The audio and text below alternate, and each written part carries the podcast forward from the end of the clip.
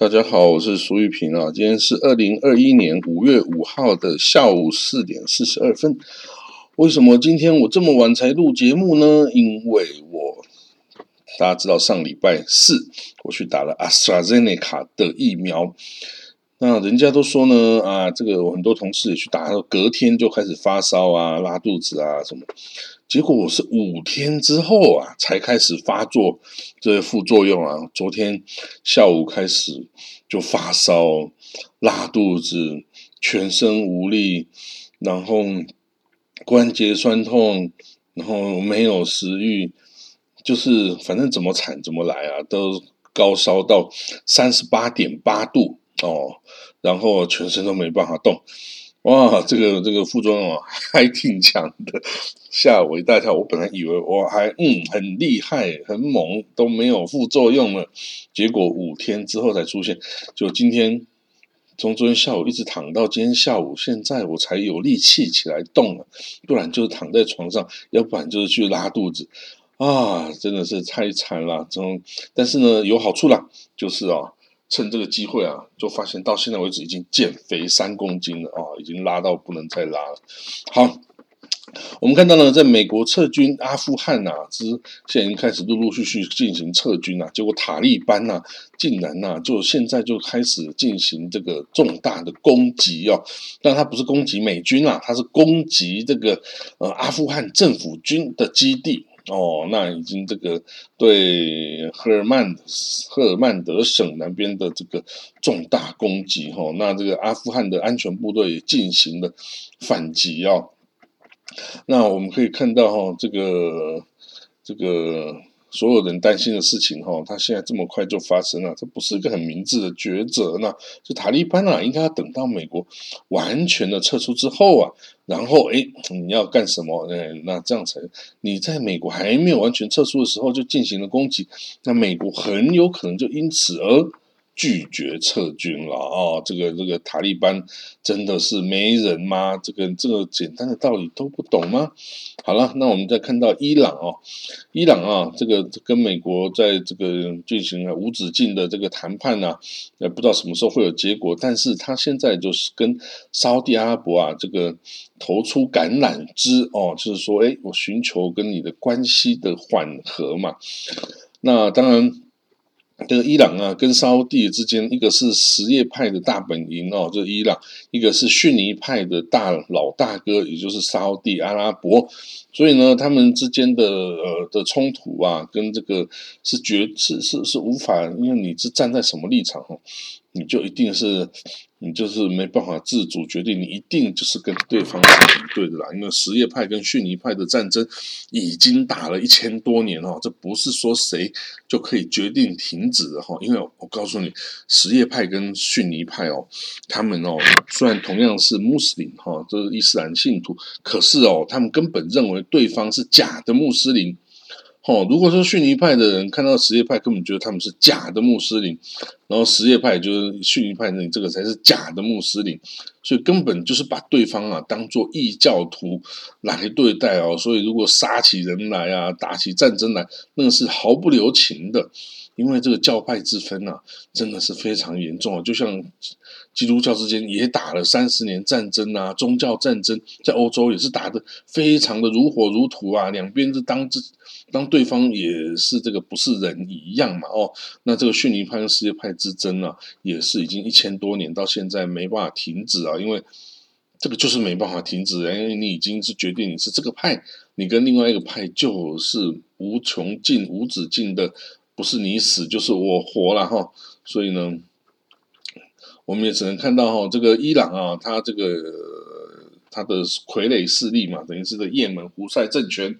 就跟沙地是处于交战的状态嘛，当然这个看起来好像是，嗯，沙地哦组织了联军去进攻也门嘛，但是其实就是因为也门的胡塞政权啊，就推翻了他原来本身的哈迪政府，那是逊尼派的政府嘛，所以这个。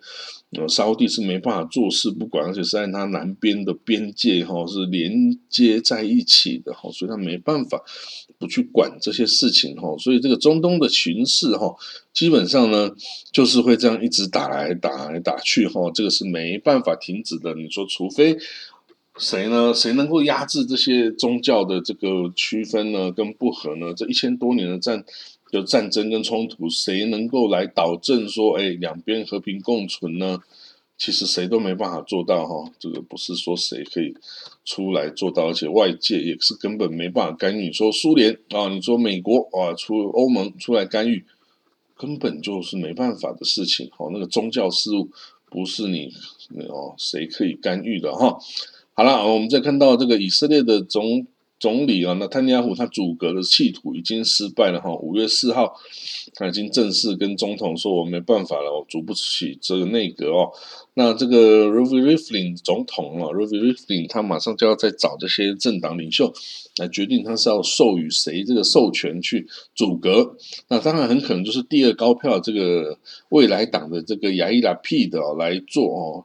当然也有可能就是 Bennett 那塔利 Bennett 是 Yamina Party，不过它是只有七票哦。虽然它的它是其实可以整合最多党派的哦。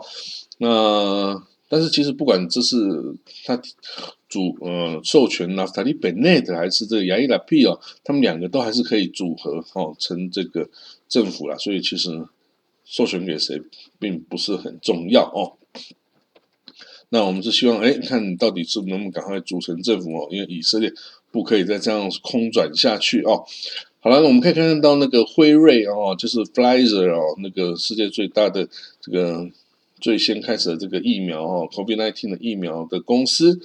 哦，他已经在呃，他已经开始在这个哦研究哈，是不是可以为两到十一岁的儿童接种疫苗了哦？那因为之前他是呃为十二到十五岁哦的这个儿童哦接种疫苗哦，是已经这个显然是已经通过了哦，显然是已经通过，但是他的 Pfizer 他将继续寻求 FDA 啊，就是美国食品药物管理局。他的 FTA 的 B FDA 的批准啊，把他的这个 COVID-19 疫苗用在两到十一岁的儿童身上哦，就他已经开始在这个找人在做试验了，然后他甚至还有对这个孕妇也来做试验哦。那一旦呢，这个 FDA 能够授权哈，这个 Pfizer 用于这个嗯呃下个礼拜哈，FDA 就要同意这个。授权 Pfizer 的疫苗用在十二到十五岁的年轻人，那以色列已经准备好，那个时候就立刻开始为十二到十五岁年轻人打疫苗。那如果那个辉瑞为二到十一岁的这个也也获得 FDA 的批准的话，相信以色列也会立刻的为他二到十一岁的小朋友也开始注射这个疫苗哦。那这个如果这样的话呢，这个才是真正的群体免疫啊，全国从两岁以上。的人通通打了的话，那你说这个国家就安全了吧？嗯，应该就安全了吧？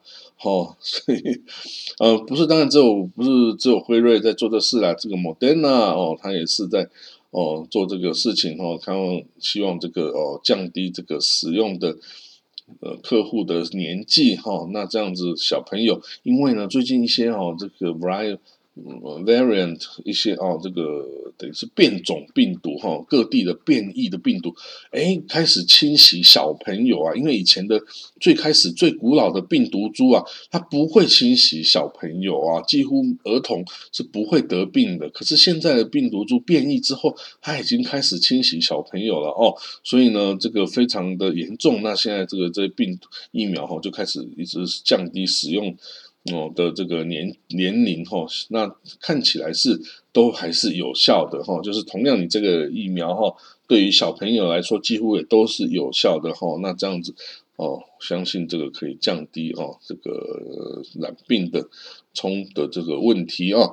那虽然哦这个副作用非常严重哈，躺了一整天啊，但是我鼓励大家还是要打疫苗。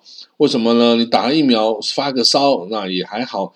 你要是真的得了那个病哦，哇，那也是也是才是麻烦呢哦，所以呢，还是有机会赶快去打疫苗哦，就这样子喽。我们今天就讲到这里，拜拜，明天见。